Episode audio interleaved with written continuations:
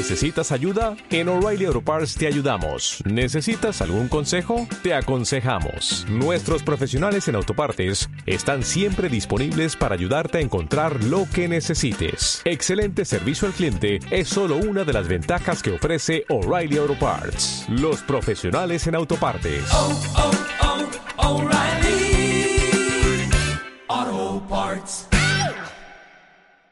Quiero empezar hablando, bueno, quiero introducir el tema de esta semana diciendo que todos hemos sido Andrea Legarreta, Arad de la Torre o cualquier comunicador idiota que cree que su opinión es la más valiosa del mundo, pero que además no tiene repercusiones en el medio exterior, ¿no? Y en realidad vamos a ir de lo pequeño a lo mayúsculo porque evidentemente los discursos agresivos sí vienen muchas veces de los medios, pero en familia los hemos escuchado.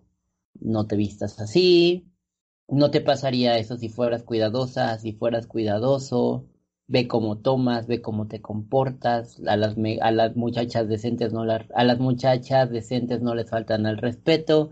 Entonces, el asunto que ubicamos es que tu mamá, tu hermana, tu tío, cualquier hombre, compañero de tu escuela, no tiene el mismo impacto que un comunicador que aparece todos los días a las 9 de la mañana en algún medio televisivo o en alguna estación de radio o que conduce una transmisión en vivo en alguna red social. Tienen un impacto del que muchas veces parecen no ser conscientes o más bien del que son muy irresponsables. Entonces, queremos hablar de este tipo de mensajes, cuáles son los impactos que, que tienen y si acaso hubiera alguna sugerencia, porque la verdad es que no es para ellos la sugerencia, es como qué hacemos en lo cotidiano con cómo vamos cuidando nuestras palabras o cómo no las vamos cuidando. Entonces, hoy hablaremos de el riesgo de los mensajes de odio y su transmisión cotidiana. Pues sí, en esta ocasión queremos tratar este tema,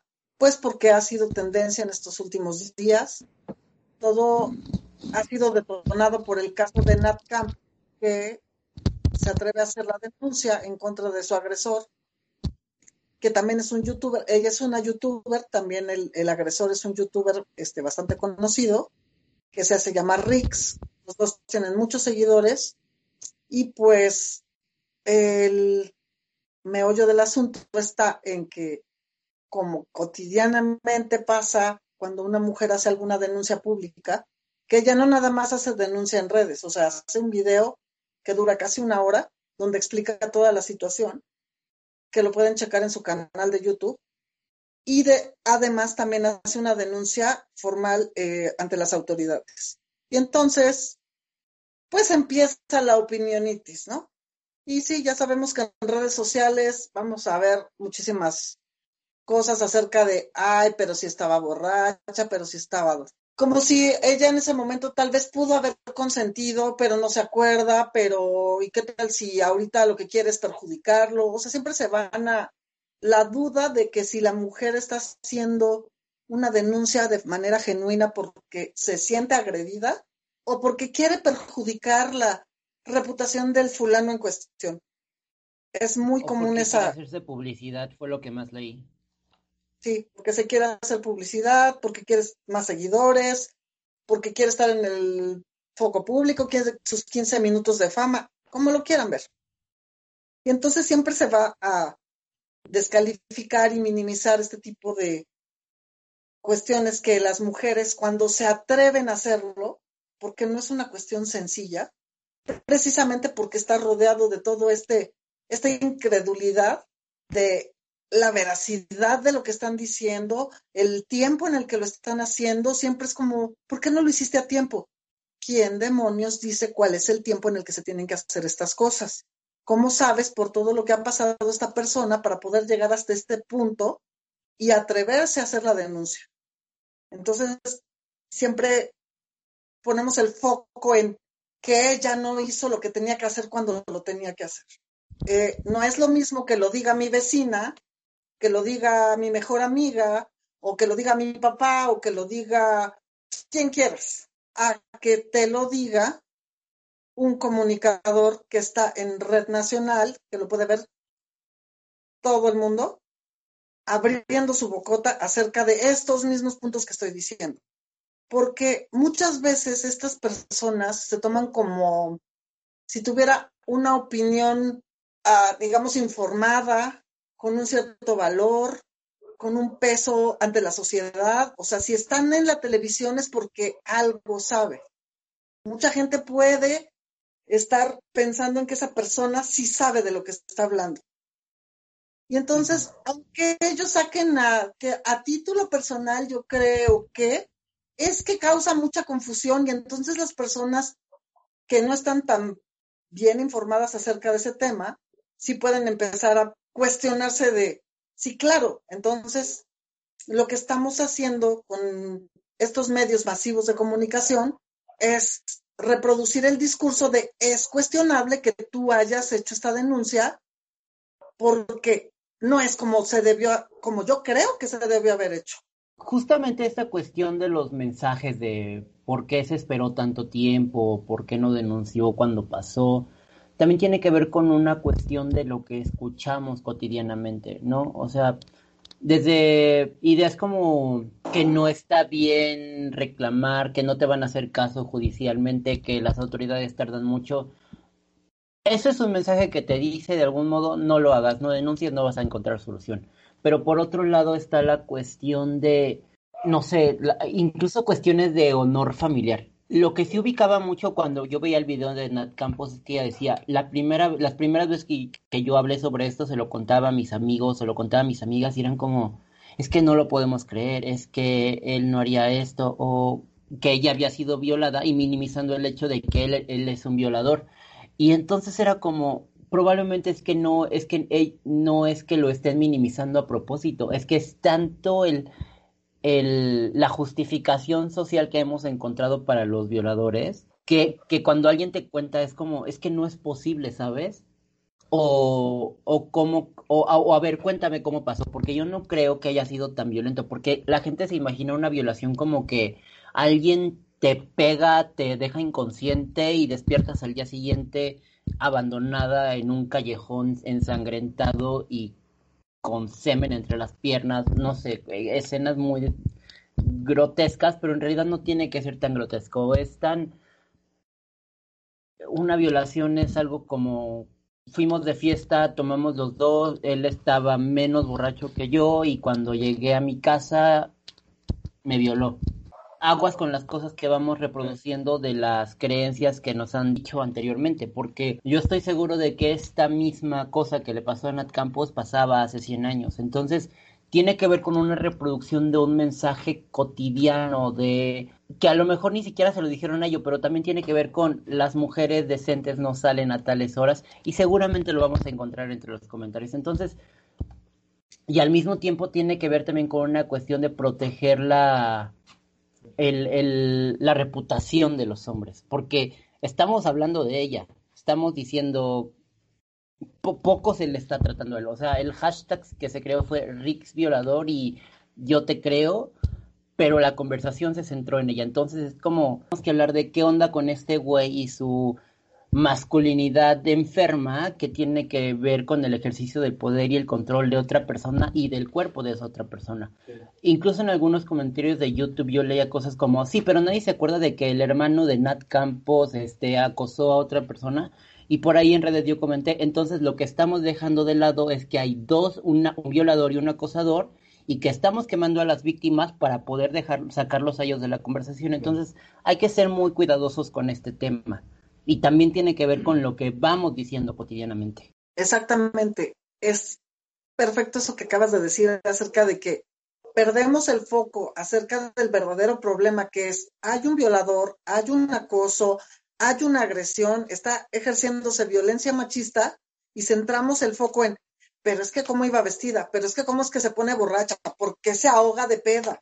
O sea, las chavas que sí se cuidan no se ahogan en alcohol, están conscientes para poderse cuidar, porque tengo que estar consciente para cuidarme. O si estoy en un círculo que me parece que es seguro para mí y me quiero poner una peda porque carambas no. O sea, ¿qué es lo que hace que yo no pueda confiar ni en mis amigos.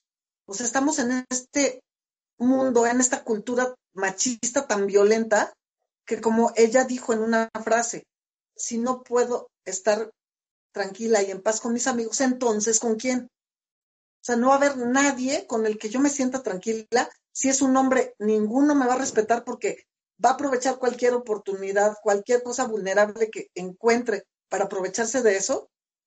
No puede ser que esto se centre en que ella estaba borracha, en que ella lo llevó a su departamento, en que ella, ella, ella, ella. Y es, ¿y qué tal si, si sí quisiste y no te acuerdas? ¿Y qué tal si no pasó nada? Y ella es así como de, ay, sí pasó.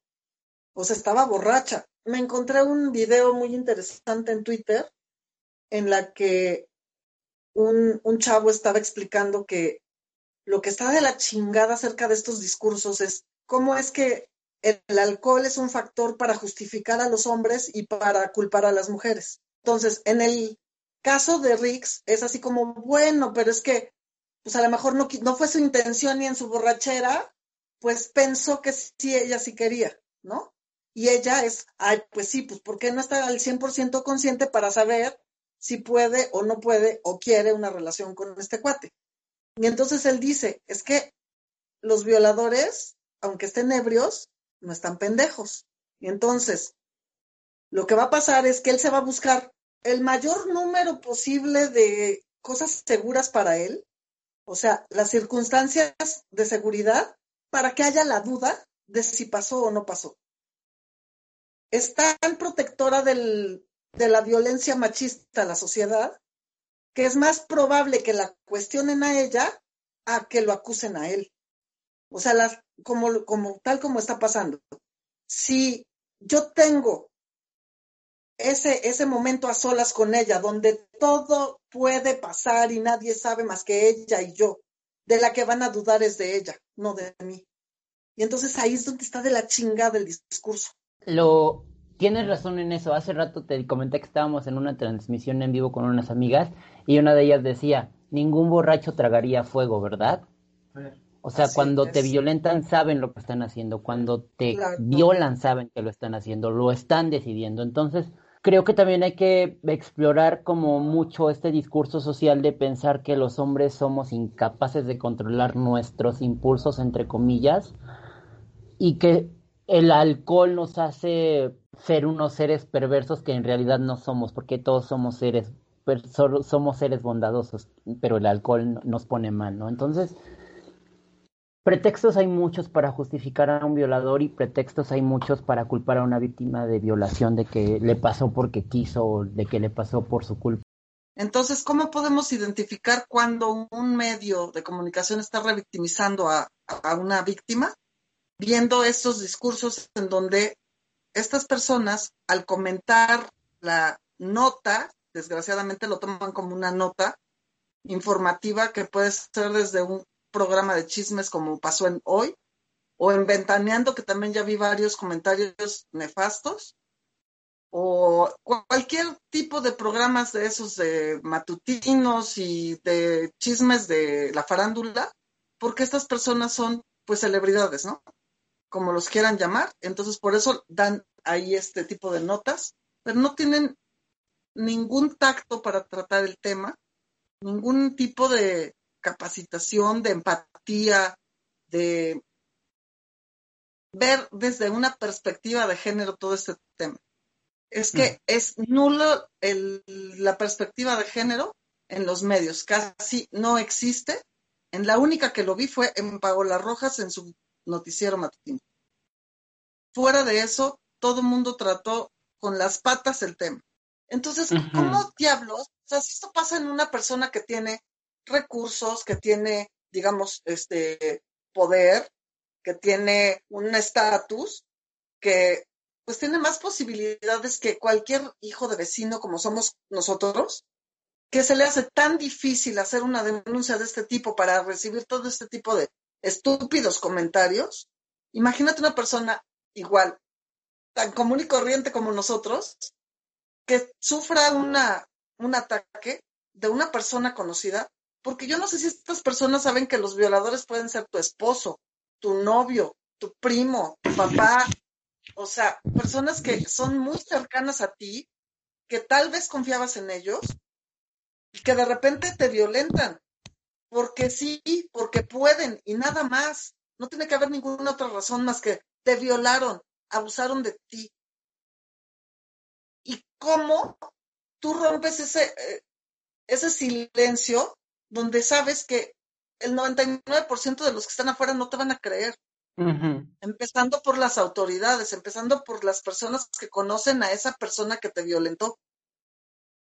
Y dices así, ¿cómo voy a hacer una denuncia? ¿Cómo voy a hablar acerca de esto si no me van a creer? Y entonces muchas situaciones de abuso se quedan calladas o, o, guardadas durante muchísimo tiempo porque la víctima no se anima a decirlo, pues porque las circunstancias son totalmente desfavorables, donde va a quedar como una desgraciada que le quiere arruinar la vida al cabrón, le quiere arruinar la reputación, es que piénsalo bien, porque se trata de algo muy grave.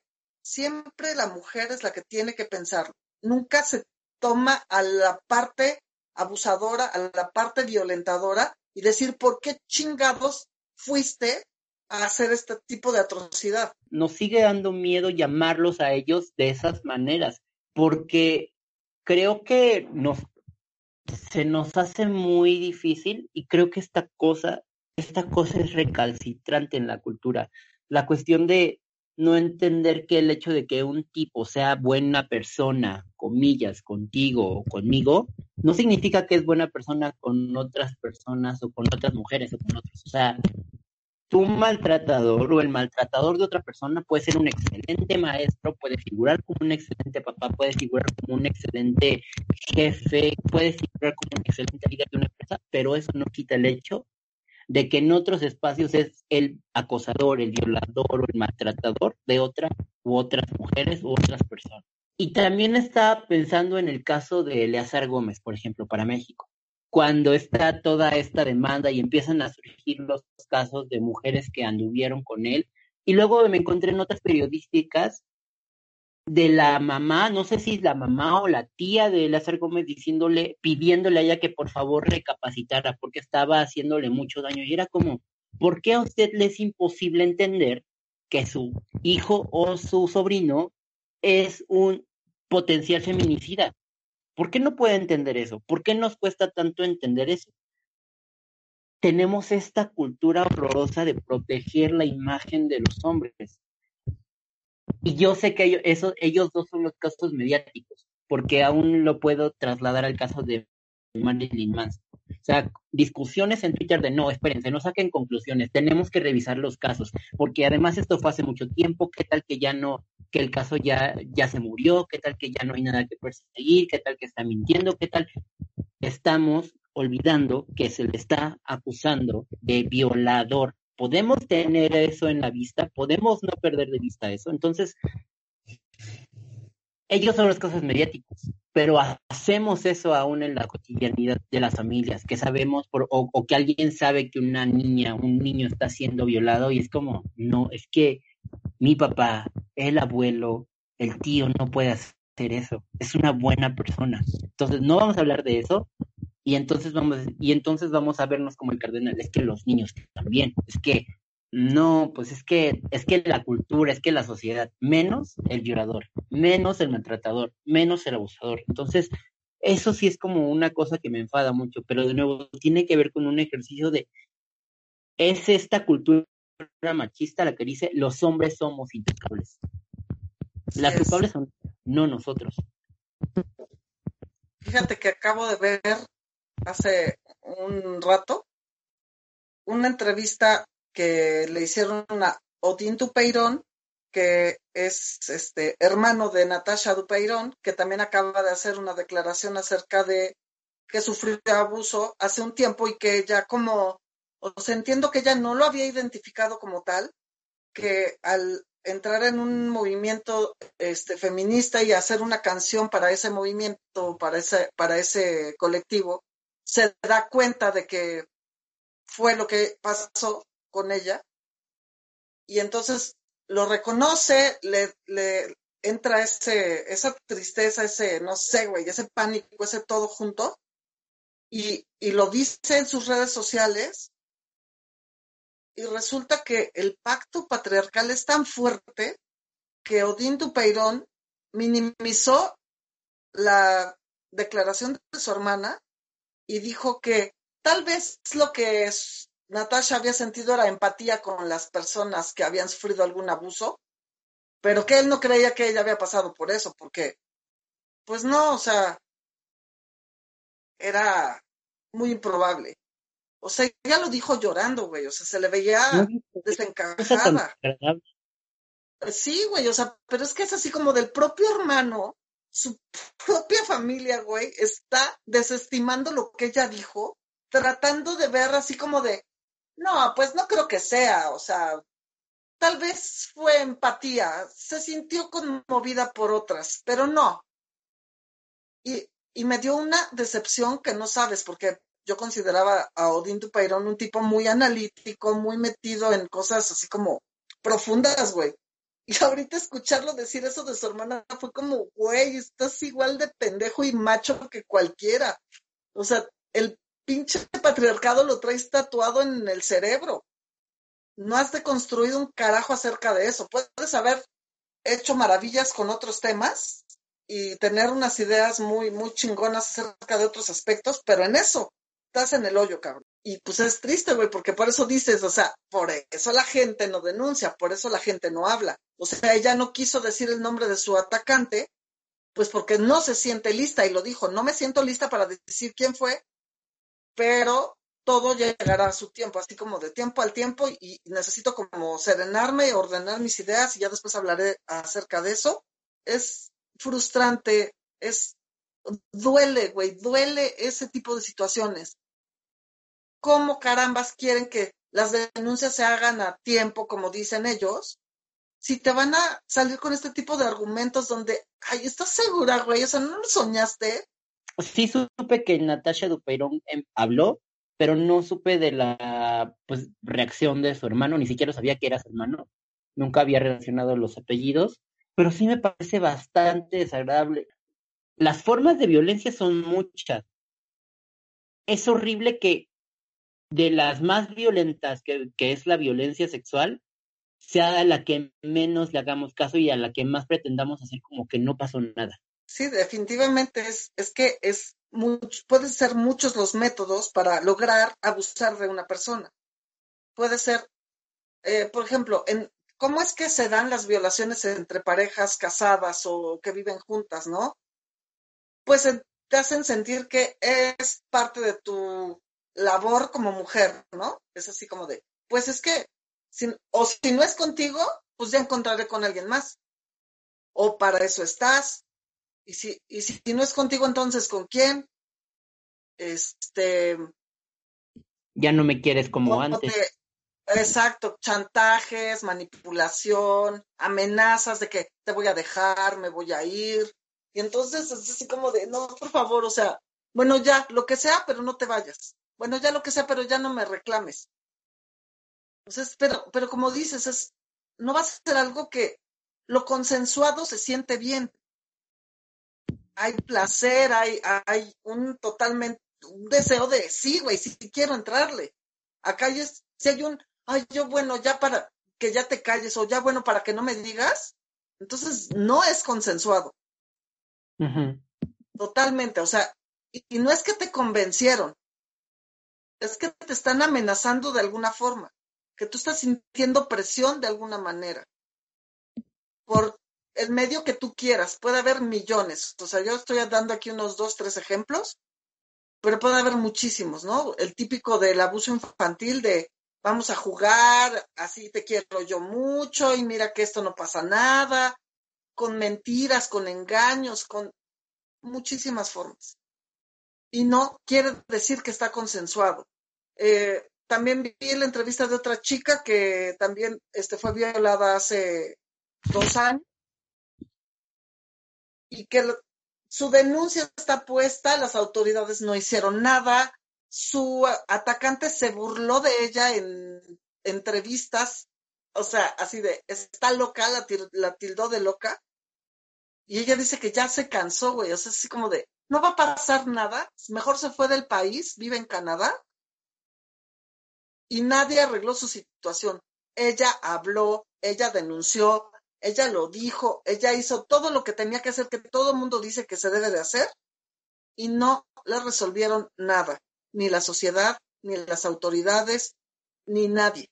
O sea, es una falla absoluta para las mujeres. El sistema está en contra de las mujeres, en contra de la justicia para las mujeres y a favor del pinche patriarcado, donde se sobrepone a ser sobre todo, güey. O sea, los, los van a sobreproteger, como dices tú, los van a eh, solapar, eh, cualquier método que se necesite para que los hombres salgan impunes de este tipo de situaciones. Porque de lo que se trata es del poder, exactamente. El poder sobre tu cuerpo, el poder sobre tu vida, el poder sobre que mi palabra vale más que la tuya. Nadie te va a creer. ¿Quién puede con esto? Pues creo que lo que están haciendo las mujeres es bastante valioso. O sea, ya desde, por ejemplo, el movimiento Me Too, por que, que decían, este productor, este director de cine, este, estos hombres, hubo carreras perdidas, sé que probablemente no resuelve la situación de todo el mundo, pero sí alienta a otras mujeres a hacer lo mismo. En los contextos familiares, en los contextos escolares, porque luego el movimiento se puso bastante fuerte en, es- en escuela.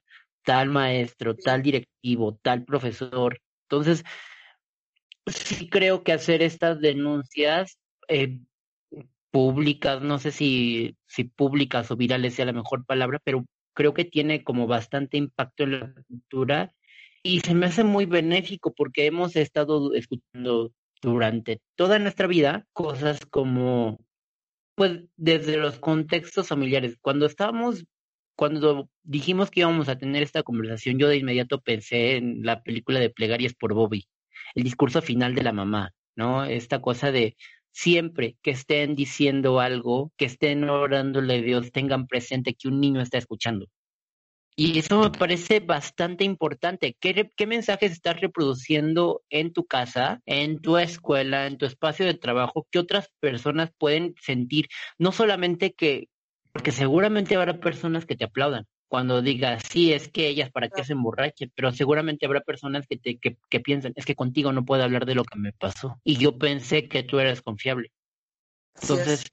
todos estos espacios que le vamos quitando a las víctimas por andar diciendo pues, pendejadas, hace que los procesos se alarguen, hace que una mujer pueda 15 años después salir a decir, él me violó. Es que lo peor de todo es que creemos que todas estas formas de pensar son nuestras y en realidad son un pacto patriarcal asqueroso. O sea, no es algo que yo pienso, no es algo que yo siento, es algo que he escuchado en todos lados y que se supone que es lo correcto, ¿no? Que es, si, si no quieres que te pase nada, entonces quédate encerrada en tu casa, no salgas, no te vistes así, no, no tomes, no te pongas borracha, este, no tengas amigos o qué, de qué se trata, ¿no? Porque es así como de aíslate. Y aún así, ahorita, por ejemplo, se ha hecho muy visible que estamos en esta pandemia, hay personas que se la pasaron meses encerradas y que las violaron, las mataron y les pasó de todo, porque no se trata de cómo te vistes o si estás tomada o no estás tomada, sino de que hay una violencia machista que está desbordada y que no, no va a parar porque estés encerrada o no, que no va a parar por cómo estás vestida o cómo no. Y entonces, aparte de que tenemos que romper con este pacto patriarcal donde estamos reproduciendo todo este tipo de discursos que son misóginos, machistas, violentos y destructivos, lo que podemos hacer es empezar con romper también la cultura del silencio, que es lo que están haciendo estas mujeres precisamente, que gracias a ellas y sobre todo las que son famosas, que son celebridades y que pueden llegar a más personas, es que se están abriendo estos canales, a pesar de que tenemos todavía todos estos obstáculos y estas dificultades, donde se va a dudar, te van a decir que no se puede, que tienes que tener pruebas y todo ese tipo de situaciones, aún así se está haciendo tanto ruido que un día van a tener que hacer algo para poder atender las situaciones de manera adecuada. Las autoridades y la sociedad y los medios se van a tener también que educar para dar este tipo de información de manera clara y adecuada, sin estar poniendo sus opiniones personales de frente. Porque a nadie le importa lo que tú opinas. Los medios de comunicación deben ser neutros, deben ser imparciales, deben ser objetivos, fuera de toda opinión personal. Sí, que ya hay algunas muestras de eso, pero son las menos. Y, sí, de repente pierdo la esperanza porque el proceso de educación, por lo menos a los medios, es muy lento. Muy, muy, muy, muy lento, me parece. Pero, pero pues sí, ya, ya hay quienes están como dando pasitos al respecto de, ah, caray, hay que revisar este mensaje, hay que revisar esta línea editorial. Entonces, eso pues sí me parece im- importante. Y, ah, híjole, es que la parte que me parece muy compleja de esto, dado que tenemos una cultura bastante machista de pacto patriarcal, es entonces iniciar procesos de hombres. Porque ayer, este, bueno, estaba revisando para México la Ley General de Acceso de las Mujeres a una Vida Libre de Violencia, y cuando se trata de casos de violencia familiar o casos de acoso laboral o, o hostigamiento o acoso sexual en, en, en el, en el contexto escolar, laboral y la violencia en el escenario familiar, siempre la ley dice que los hombres que sean perpetradores de estas formas de violencia están obligados a emprender procesos reeducativos y que el Estado tiene que, que Proveerlos. que proveerlos, exacto. Y de repente es como, ¿cuántos casos de violencias de todo tipo hay cotidianamente? Y yo no sé de un solo grupo que sea impulsado estatalmente para estos hombres que están perpetrando violencias. O sea, entonces, es una deuda que, que sí el Estado tiene con nosotros, con nosotras, con las personas, pero también es una deuda que los hombres tenemos con los propios hombres. Ya porque las mujeres están haciendo su parte, están alzando la voz, denunciando a los violadores, denunciando a los maltratadores, impulsando leyes, impulsando ejercicios sociales, impulsando ejercicios en las calles, en, todos los espacios, pero es como, los hombres, ¿qué onda? Porque todavía nos tienen que pedir que por favor creamos que sí, neta, mi supercuate que violó a su exnovia es un violador. O sea, eh, ah, es imposible que tengan que decirte eso porque la relación que un hombre tenga conmigo siendo hombre no va a ser la misma relación que tenga con una mujer, porque nos van a tratar de manera diferente, sobre todo en esta cultura machista, es como contigo voy a hablar de lo que sea, contigo puedo, pues no sé, o sea, a ti te voy a hablar a la cara, te voy a hablar con la verdad, entre comillas, pero ella la puedo tratar como yo quiera, la puedo tratar, háblale bonito y ya, con eso basta. Y es como, es enfermizo, es, es, es enfermizo, es, es molesto, pero son ejercicios en los que no nos estamos metiendo. O sea, yo sé que sí hay grupos, pero no son impulsados por el Estado y los grupos que sí hay de hombres para trabajar con hombres generalmente son visitados o, llenados por hombres que ya emprendieron hace mucho tiempo un trabajo y que principalmente reconocen que fueron víctimas de violencia por parte de otros hombres. Pero los maltratadores y violadores, aquellos que están ejerciendo violencia, difícilmente son acercados, no se acercan, difícilmente alguien los acerca a estos espacios. Entonces, ahí es una parte que me parece muy compleja, que todavía no encuentro cómo acomodar, que todavía no encuentro cómo, cómo iniciar a hacer. Porque yo me imagino que aun cuando estos hombres, en los pocos casos en los que hay dictámenes judiciales que entran a prisión, no creo que sea un tema de, de que sea, que no creo que sea parte importante de la rehabilitación social, entre comillas. Entonces, Sí. Ese es un tema que a mí me da mucho para pensar. Pero sí está esta cuestión de, pues, diablos, créanle a las víctimas, créanle a las mujeres. Sí, porque estar es- escuchando discursos acerca de no todos los hombres, no todo el man, no todo el men, es vomitivo, en serio. Porque, o sea, sí, puede ser que tú no seas un violador hasta ahora, porque nunca se sabe. Y, pero dices, bueno, ah, sí le he gritado a mi esposa, sí le he pegado a mis hijos, este, sí he piropeado a, la- a mujeres en la calle sin, o sea, y, y las he sentido incómodas, pero bueno, de eso no pasa, o sea, no, no es para tanto. Pues para quién no es para tanto. Pues es que no se trata de lo que a ti te parezca, sino de a la persona que se lo estás haciendo que le parece. Entonces, mientras tú sigas defendiendo a, es que, ¿cómo le pueden juzgar por, por lo que dice una mujer? ¿No? Porque igual con, con la, con la, este, con la esposa de. Marilyn Manson, de, de Ah. Marilyn Manson. Eh, así como de, pero él dice que fue consensuado, que él nunca ha hecho nada que sus parejas no quieran y que todo, todas sus relaciones han sido de la misma forma y que cada quien sabe a quién le entra porque ya saben sus gustos. Y es así como de, pues no creo que haya sido tan consensuado para que ella se haya sentido violentada. O sea, Ay. según dijiste que era consensuado. Y salen los de, no, pues si ella ya sabía lo que le entraba, ¿para qué se queja? ¿No? Entonces, si, si estás culpando a la víctima, estás de parte del victimario. No hay de otra. Sí, justo eso quería mencionar.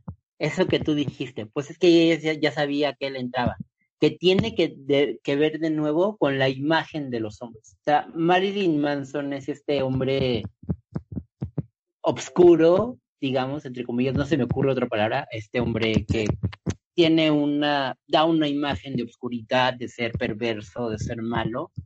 Sí. Y probablemente, o sea, públicamente así aparece. Si tiene parejas o no, también las personas tienen, ten- tienen que entender que aún en esas relaciones hay una cuestión que tiene que ser el consenso siempre. Si una persona a mí me dice, ok, tu imagen pública es tu pedo, o sea, pero a mí no me vas a a mí no me vas a pegar, y si rompes este, este acuerdo, y si rompe, y si pasas cierta línea, entonces te vas a enfrentar a, a una denuncia, te vas a enfrentar a que me aleje, te vas a enfrentar a cualquier medida que yo quiera tomar, porque vamos a hablar de esto. Tu imagen no tiene por qué ver con la manera con la que tratas a las No porque tú no seas hasta ahora un violador, quiere decir que no seas de, o sea, no entres en el pacto patriarcal, precisamente porque estás defendiendo al agresor, porque lo estás justificando, porque estás culpando a la víctima, porque estás violentando a tu pareja de alguna o de otra manera, y todavía dices que no todos los hombres, o sea, ¿dónde está tu trabajo o tu labor acerca de que cambien las cosas para las mujeres, para que si pare esa violencia, para que ya no esté perpetrándose toda esta cultura de la violación, porque así es, donde tú hagas un algo fuera de quedarte calladito, quedarte sentadito y no, yo no es cierto, yo no lo he hecho, yo, yo lo conozco y es bien buena gente. O sea, ¿cuándo te vas a salir de ese discurso para hacer algo que sí contribuya a que toda esta violencia termine? Ujú. Entonces, sí vas a ser de los que, no todos los hombres, no quedándote sentado y nomás mirando el espectáculo. Sí, no sé cómo me deja esto. Ah, Bueno, sí sé cómo me deja pensando respecto a los hombres, respecto a mi ser hombre, respecto a esta posición que tú dices de pues no todos los hombres, pero estoy de acuerdo con las mujeres que dicen, yo sé que no todos los hombres, pero no me voy a poner a ver cuál sí, a, a poner a ver cuál es el bueno, porque en realidad mayoritariamente los números dicen que todos los hombres, si no es que casi todos los hombres. Entonces, no me voy a poner a decidir o a meter un dardo para darle al bueno, porque es como la historia dice que sí, que sí son todos los hombres. Entonces, es un caso, es una situación bien, bien compleja y por eso creo que esta cosa de verlo desde, porque mira, el caso de Nat Campos yo lo veía desde, puedo ser empático contigo, puedo entender que qué horrible que una situación, una violación, qué horrible una situación de abuso, pero finalmente no es mi cuerpo, ¿sabes? O sea, finalmente el peso que recae sobre mi cuerpo por el solo hecho de ser mujer, no lo voy a experimentar nunca. puedo entender otras cosas como lo que se siente tal crítica por ser homosexual, por ser un hombre femenino, pero nunca voy a entender y nunca voy a poder experimentar como tú lo sientes el hecho de un puta solo por ser mujer o un que alguien crea que tiene que, que alguien crea que tiene autoridad por sobre ti solo por ser mujer, eso nunca lo voy a poder entender, ¿no? Y aún cuando hablamos de casos de abuso sexual o violencia sexual, aún mi experiencia en esos casos va a ser muy distinta a como lo experimente una mujer, porque sí he sido, pues, bueno, te he contado, ¿no? Situaciones en las que fui víctima de abuso sexual y que me costó mucho tiempo reconocerlo, así que en esa parte más o menos puedo conectar el cómo es que se siente tardarte mucho tiempo para darte cuenta de que sí fue, pero aún este darte cuenta mucho después tiene que ver con conceptualizaciones diferentes, porque por un lado, en el caso de una mujer, siento que la cosa puede ser desde un qué pena decirlo, qué horror decirlo, me da mucho miedo decirlo, es, es, me hiere decirlo y a mí creo que me dio mucho tiempo, me, me, me, costó mucho tiempo darme cuenta desde el, pero sí fue, porque pues es hombre, yo soy hombre, no, no creo, y si fue como un juego, y si fue como, y luego preguntarte por las reacciones fisiológicas como, a ver, pero tuve una erección, entonces es porque yo quise, entonces es porque yo lo invité, entonces es porque, o sea, los canales para entender o para que se inicien procesos son muy, muy distintos. Y esas diferenciaciones en cómo, se, cómo es que se dan los procesos también tienen que ver con una cuestión de género. Y creo que la gente, a, a mí esto es lo que me puede enojar mucho, que la gente no entienda que a las mujeres le cerramos las puertas para poder decir la verdad, para poder expresar su dolor, para poder manifestar el nombre de los violadores, y por otro caso a los hombres les nullifiquemos, ay, ni siquiera es que les nullifiquemos, es tanto su hombría por proteger o nuestra hombría por proteger que no tengamos las herramientas para reconocer cuando somos abusados y además lo veamos como, como una vivencia que, que todas las personas tienen, porque yéndome a otras notas, por ejemplo, vi hace unos días notas de un chico de 13 o 15 años que fue abusado por una de sus maestras y la mayoría de los comentarios de hombres eran, yo no me estaría quejando. Si así fue la situación, invítenme. Pues, ¿dónde vive esa maestra? Voy a visitar conyugal y era como, no están entendiendo que violación es violación, venga de donde venga, haya sido una víctima mujer o haya sido una víctima hombre, tiene que ver con la imposición, tiene que ver con la fuerza, tiene que ver con tú no significas nada, tú no vales nada, tu cuerpo lo puedo utilizar como yo quiera. Entonces, como, güey, saquen la cabeza del culo. Sí, es desesperante, o sea, es muy desesperante que no se entienda el punto, que se quiera seguir minimizando eh, exactamente de lo que se trata, ¿no? Es, por Dios, o sea, ¿qué, qué, hay, ¿qué discurso hay que dar para que les quepa de qué se está tratando esto y hacia dónde va? Que la, la posible solución está en destruir esta violencia machista. Pero para destruir esta violencia, le tenemos que entrar a la chamba todos. Es destruir también muchas creencias. Y ahí está lo que está realmente difícil, ¿no? Está muy cañón, porque pues para los hombres es quitar un montón de privilegios que seguramente ahorita van a decir, ¿cuáles privilegios? Y si no sabes cuáles privilegios es porque estás privilegiado, güey. O sea, el simple hecho de que nadie, de que si tú cometes una falta de este tipo y nadie duda de ti y dudan de tu víctima, ya es un privilegio. Es nada más así de fácil, donde si dudan de tu víctima y no de ti, ya estás hablando de un privilegio. En alguna ocasión, en una discusión sobre masculinidades, discutía, un, un maestro nos puso una actividad que decía, nombra todos tus privilegios. O, o, o los voy a dar tal tiempo, X tiempo, ¿no? Un minuto, dos minutos, no importa el tiempo que fuera, pero dije, escribe todos los, en este tiempo, todos los privilegios que puedas reconocer que tienes. Con este asunto de las violaciones y en realidad de muchas formas de violencia, uno de ellos escribió, tengo el privilegio de la impunidad. Yo sé que si yo violo a una mujer, probablemente no va a haber una sentencia. Yo sé que si yo le pego a una mujer, probablemente no va a haber una sentencia. Yo sé incluso que si mato a alguien, no va a haber una sentencia. Distinto a lo que pueda hacer una mujer. Porque Claro. siempre va a ser como una mujer tan no hace esto que a la que sí hay que castigarlo. Porque algo está muy mal con ella. Entonces es como esta cosa de, pues sí, es que no llego y aquí es donde me siento como en una rueda de hámster porque no puedo pasar de los hombres tenemos mucho trabajo pendiente, mucho. Y ahí es donde se me complica mucho. Creo que uno de los ejercicios más significativos que yo he encontrado y que ha sido, me parece muy fructífero, de hecho me parece indispensable, pues es como lo que hizo Lidia Cacho entrevistando a los hombres. O sea, los hombres tenemos que hablar de las historias de nuestras infancias.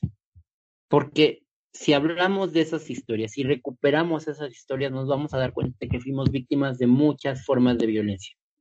Y entonces vamos a poder entender que como niños experimentamos lo que las mujeres sienten todos los días, casi toda su vida. O desde el hecho de haber sido un niño de, no sé, dos años, cinco años, y que quisieras opinar y que tu padre te dijera, cállate, tú aquí no mandas, o que te pegaran o que te dieran un cinturonazo por no comportarte como hombre, o que seguramente hay hombres que fueron víctimas de violencia sexual por parte de sus padres, víctimas de violación. Entonces, creo que en el fondo, esta es una suposición, no, no sé, supongo que por ahí hay alguien que lo ha estudiado, pero yo no, y esta es una suposición.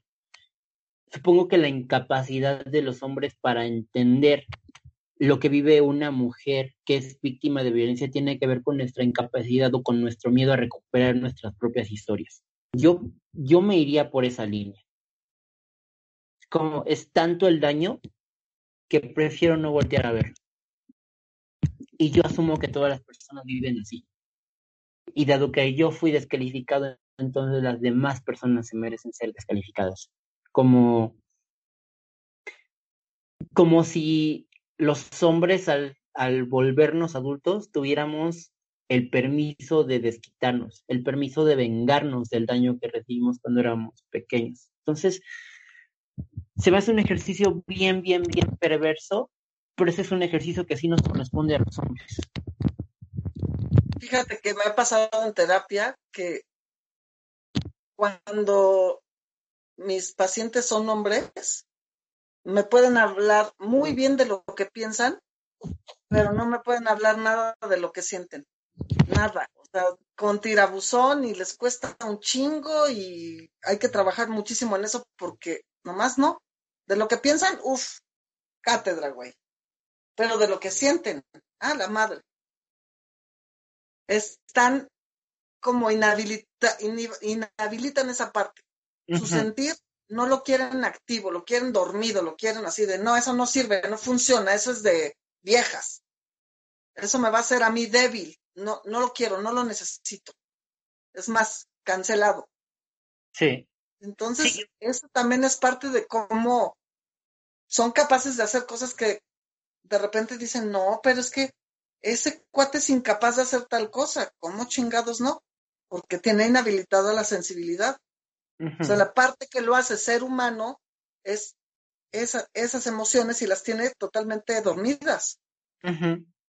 Sí, yo me he encontrado en la misma situación con hombres y como hombre que ha ido a terapia, debo decirte que también me costó mucho tiempo poder abrirme emocionalmente, poder procesar emociones, poder sentirlas. Yo empezaba a sentir llanto y todo mi cuerpo se apretaba hasta que me encontré terapeutas que le talacharon y me dijeron, déjalo, deja que corra, deja que fluya. Y a partir de ahí es que empecé no solamente a poder hablar de mi historia desde otro desde otra perspectiva, sino además poder recuperar otras historias que tenía pendiente por atender. Sí tienes mucha, mucha razón. Y aquí creo, no sé, me parece importante mencionar esto, porque seguramente es una cosa que puede ocurrir en círculos de hombres. No he ido a muchos, pero cuando a uno de los primeros que fui, cuando estábamos hablando de cómo íbamos a trabajar, qué queríamos lograr ahí, uno de los hombres que estuvieron participando dijeron, dijo, yo no quiero que esto se trate de una onda terapéutica, o sea, yo no vine aquí a llorar ni a contar mi historia y de repente yo me quedé platicando con el maestro y le decía, ¿por qué no? O sea, ¿de qué nos sirve entender que sí es necesario que los hombres nos reeduquemos, que sí es necesario que los hombres sepamos de qué hablan las feministas, que los hombres sepamos que se requiere empatía?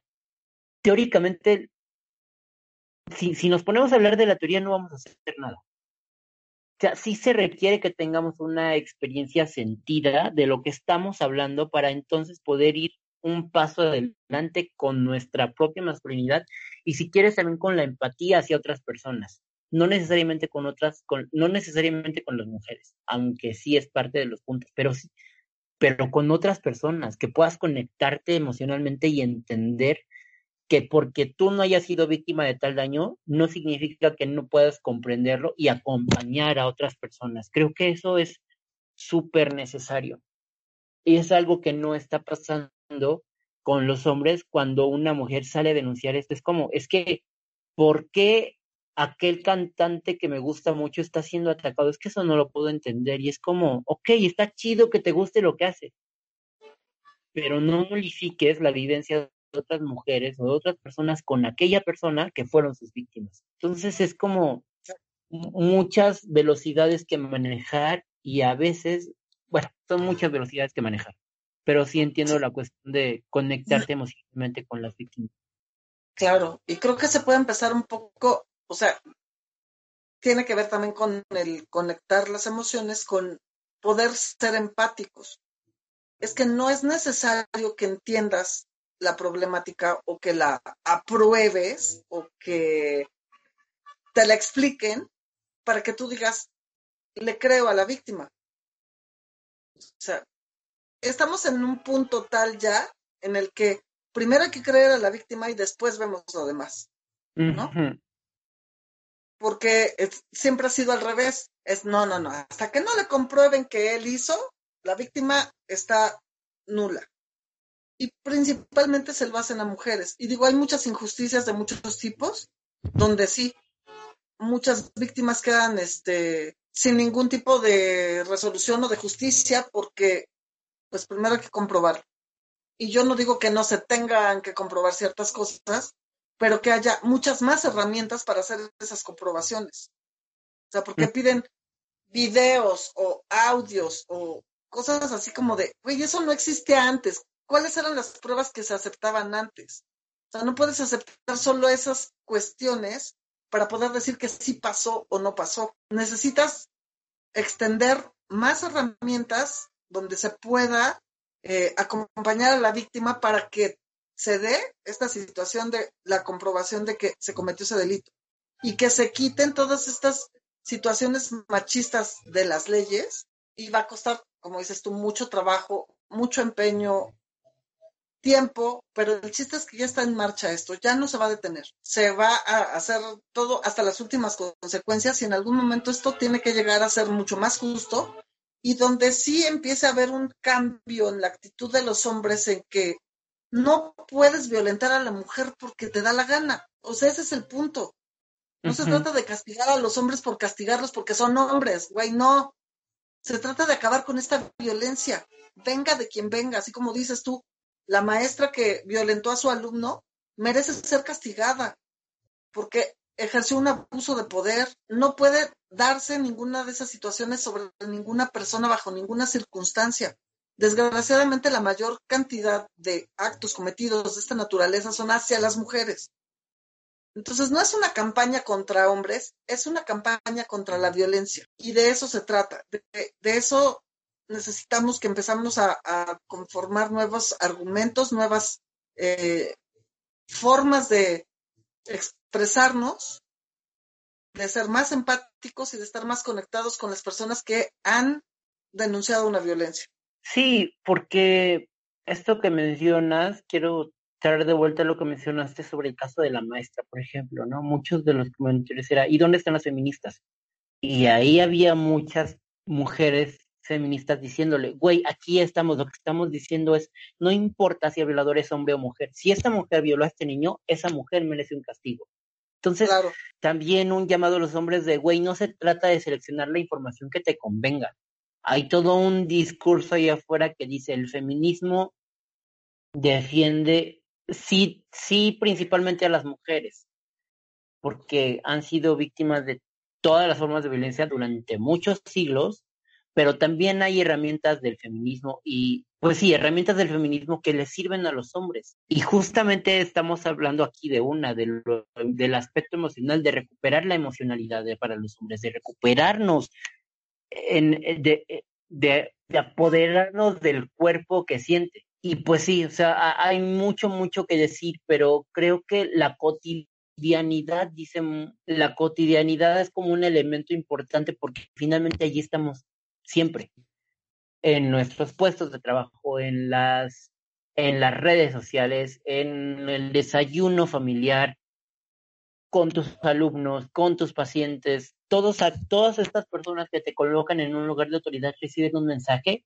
que más valdría que fuera un mensaje de puedes acercarte y contarme por qué te voy a acompañar y no un mensaje de pues seguramente es tu culpa. Ahí es cuando decimos cosas como que tu opinión si es violenta, tu opinión si es discriminatoria, tu opinión si es machista, si es misógina, sí valdría mejor que te la guardaras y sí tendrías que acostumbrarte a ver que dado los movimientos actuales, dadas las movilizaciones recientes, si tu comentario es cualquiera de esas maneras, sí se te va a censurar y sí te lo mereces. Ya no, ya no lo veo yo como una censura, sino como una selectividad de ya basta, güey, porque, o sea, esto que estás diciendo contribuye a la violencia. Entonces ya lo que queremos es acabar es la violencia.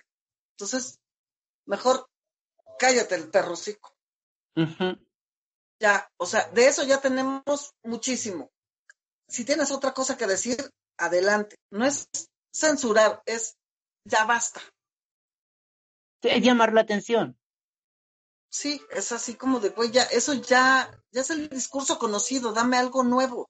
Ya. Por next. favor, ya renuévate, sí, ya, next.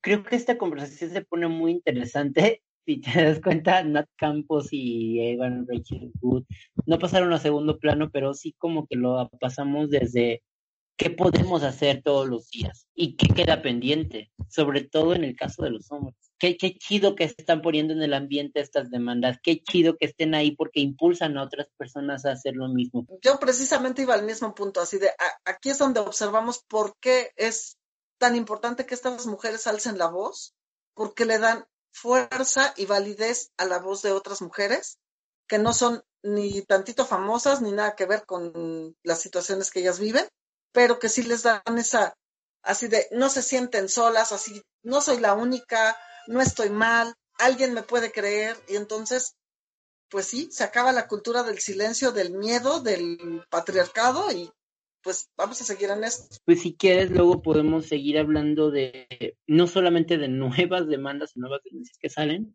sino también como ver qué onda con las reacciones de las personas y pues, no sé, recuperar como ejercicios que sí funcionen de trabajo con hombres. Creo que hay muchos aspectos de los que se pueden hablar a propósito de esta temática.